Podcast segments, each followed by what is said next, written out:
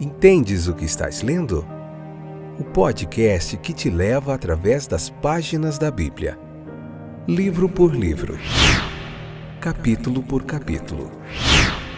Uma exposição bíblica emocionante. Aperte os cintos e embarque comigo nesta viagem.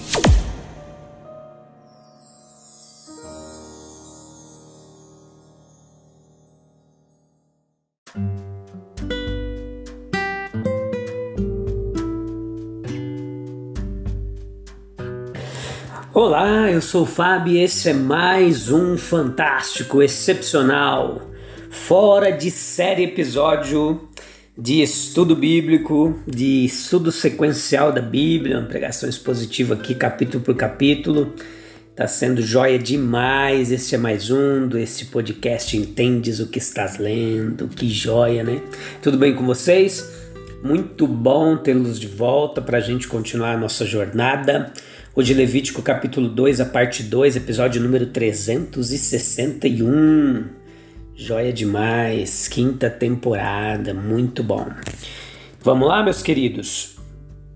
Vamos continuar a nossa jornada. Minha voz hoje, vamos ver se ela ajuda, porque tô bastante cansada. Tô falando demais, precisando falar menos. Hoje a gente vai ver muita teologia do Antigo Testamento, muita história, muita cultura, antropologia, tem muita coisa legal e o mais importante, o aprendizado do que a palavra de Deus tem para nos ensinar e como a gente coloca tudo isso em prática. Vamos ver todo o simbolismo de, desses sacrifícios aqui do Antigo Testamento de Levítico. É bastante importante, interessante você entender tudo isso. Vai te fazer compreender melhor o Novo Testamento também, tá? Que isso aqui tudo é sombra do Novo Testamento. Então, nas nossas observações aqui, a gente já viu o episódio, né, no capítulo 2. É, e aqui, voltando aos dois primeiros versículos, nós vimos o que eles chamam de minká, né? Acho que a palavra hebraica ali, não sei a pronúncia certinha, significava tributo, né? Uma oferta, especialmente uma oferta sacrificial que geralmente ela ocorria sem derramamento de sangue, tá? É, e oferecida de forma voluntária. Isso também é importante. Tudo isso representando e simbolizando um tipo de Cristo, da pessoa de Cristo. Sobre este ponto aqui, uma luz adicional ela pode ser incidentalmente lançada à medida que passamos a considerar o banquete da oferta.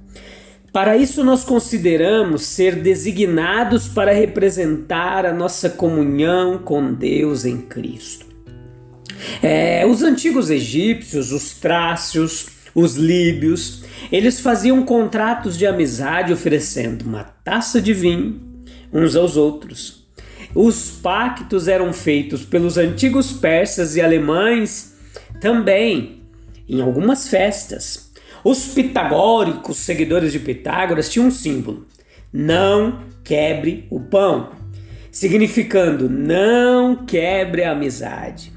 Usos semelhantes ainda existem em alguns lugares. Seria considerado entre nós uma coisa muito incongruente que pessoas em inimizade se sentassem deliberadamente à mesma mesa, né?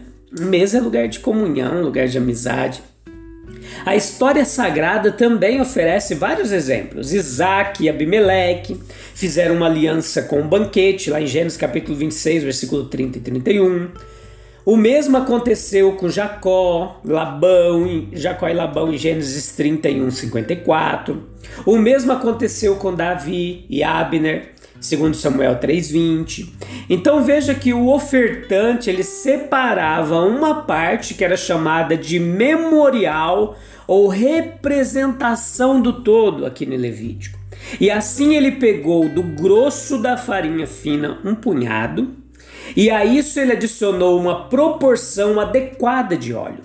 O sacerdote então queimou o memorial completo sobre o altar de holocaustos. Deus, ele deu significado, ele significou a sua aceitação consumindo-a no fogo que não era de origem humana, o texto deixa claro em muitos lugares, mas era um fogo que havia saído da presença ou da Shekinah de Deus. A porção assim consumida era considerada como alimento de Deus, simbolicamente, é claro, meus queridos, Deus é espírito. Mas veja que da oferta ele teve prazer de aceitar. O restante, o que sobrava, era comido pelos sacerdotes. E os sacerdotes aqui, eles não devem ser vistos como tipos de Cristo. Não nessa história, não nesse contexto. O sumo sacerdote sozinho é que parece tê-lo representado. Veja as referências: Hebreus 3:1, Hebreus 8:1, Hebreus 9:11. Os sacerdotes comuns eram representantes do povo santo. Portanto, toda a nação de Israel era considerada um reino de sacerdotes. Êxodo 19:6. O povo, portanto, e em particular o ofertante, representativamente festejava com Deus. Sob o evangelho, até mesmo essa representação oficial ela é alterada.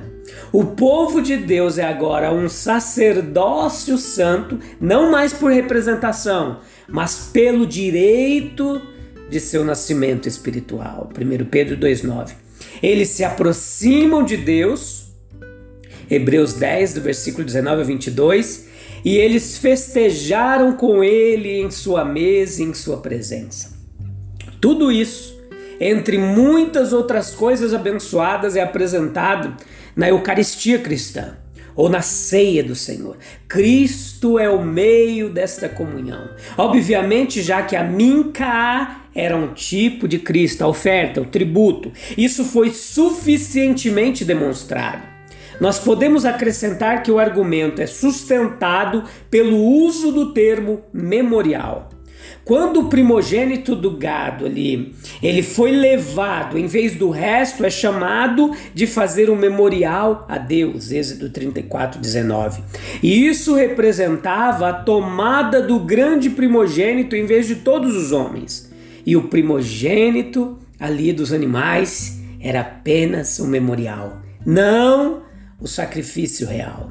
É uma grande verdade que Cristo é o nosso único meio de acesso a Deus. João 14,6. Ele é a nossa paz, é por meio do incenso de Sua presença que nossa oferta se torna um cheiro suave, um cheiro de descanso ao Senhor. Versículos 2 e versículo 9. Às vezes na minca a farinha não era cozida. Versículo 2. Nesse caso, o óleo que acompanhava não era misturado.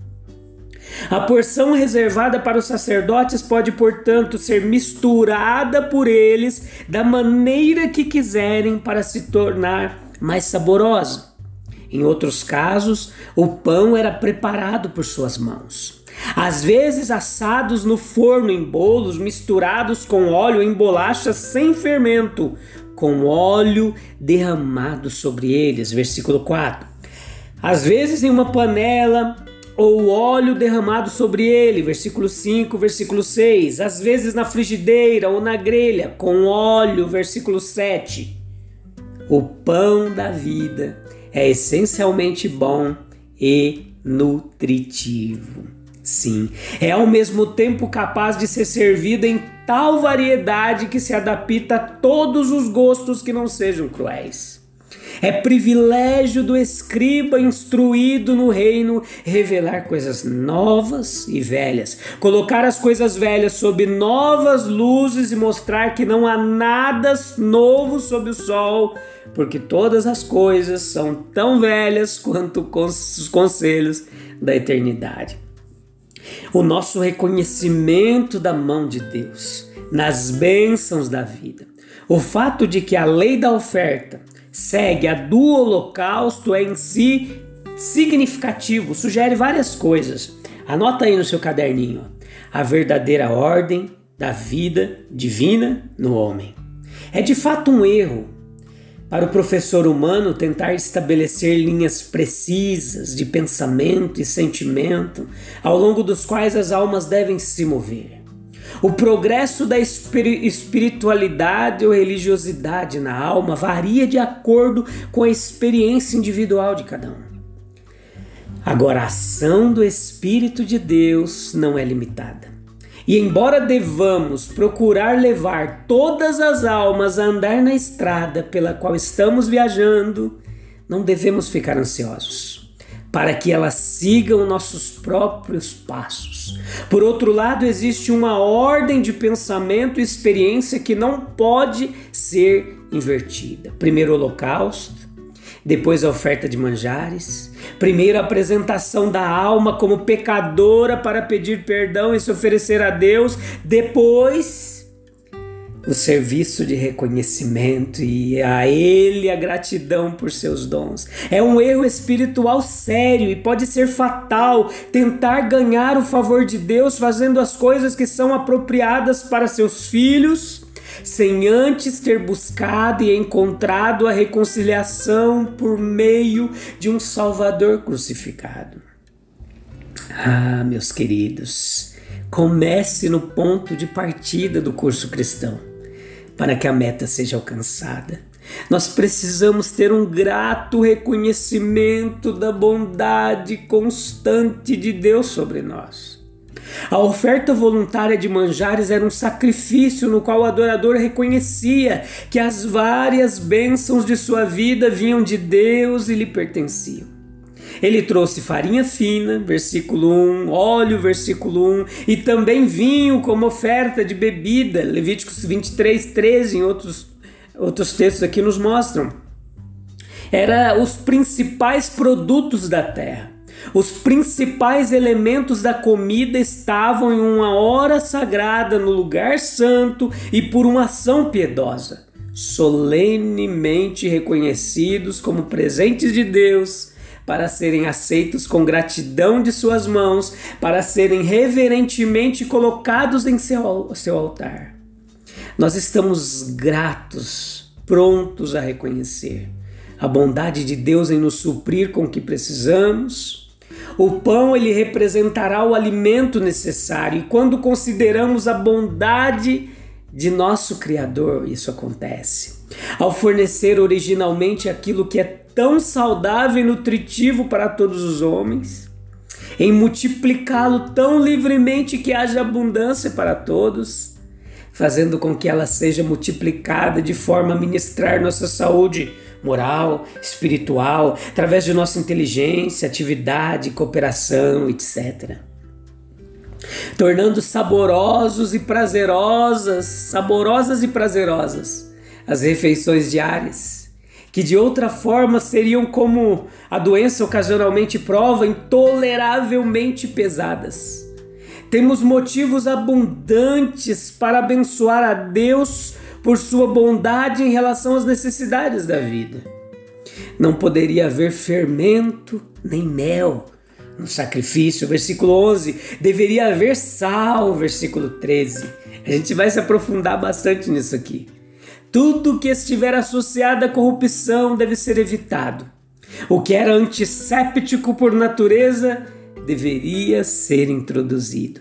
Nada que contamine diante dele as mãos limpas e o coração puro no lugar santo. Todo incenso deveria ser consumido no altar. E a queima das outras ofertas com este incenso perfumado que o acompanhava indicava que era, como afirmado, um cheiro suave ao Senhor. Deus não deve ser adorado com as mãos dos homens, como se ele precisasse de alguma coisa mas ele se deleita em seus filhos.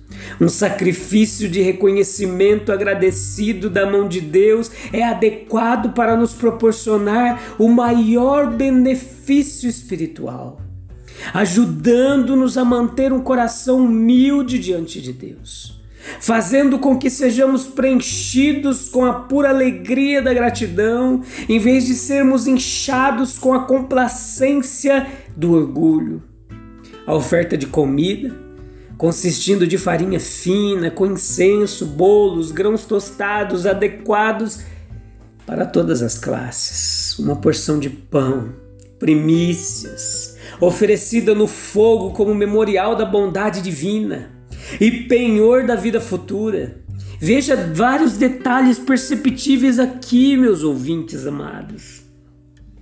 Era o que fazia parte da refeição diária da casa incenso misturado com ele, óleo derramado sobre ele, as orações, a adoração agradecida do ofertante. Foi parcialmente consumido pelo fogo e parcialmente uma coisa santíssima ou separado para o Senhor, comido pelos sacerdotes, apoiando a adoração no templo. Se assado, deveria ser sem fermento, nem mel, sem corrupção, um sacrifício puro, toda oferta temperada com sal, o sal da aliança do teu Deus, isto é, o emblema da graça divina, que enquanto aceita a obediência do homem, ignora e perdoa sua imperfeição.